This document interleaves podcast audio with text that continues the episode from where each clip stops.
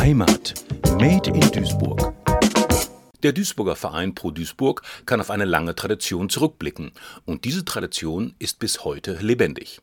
Ein aktives Vereinsleben von zahlreichen Veranstaltungen und Exkursionen bis hin zur Verleihung der Kaisermünze. Schauen wir jetzt mit dem Vorsitzenden von Pro Duisburg, Hermann Kewitz, in die Vereinsgeschichte und auf das Selbstverständnis des Vereins.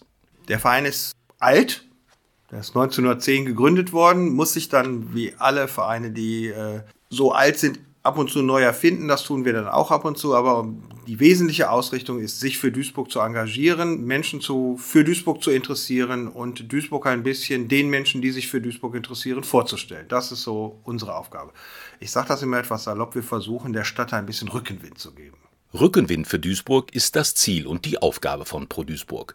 Zwischenzeitlich sorgte der Name für etwas Verwirrung, denn in Köln hatte sich der Verein Pro Köln gegründet mit rechtsgerichteten Botschaften. Davon distanziert sich Pro Duisburg ganz deutlich. Es folgte eine Debatte über den Namen mit Pro und Contra.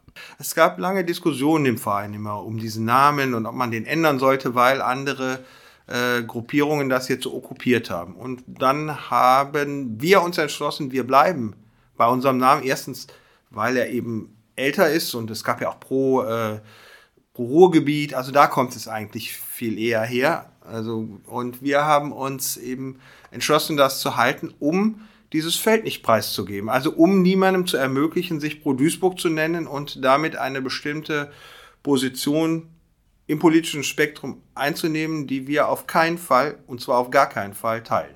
Also wir sind die guten Pros. Heimat Made in Duisburg, ein Projekt des Medienforums Duisburg.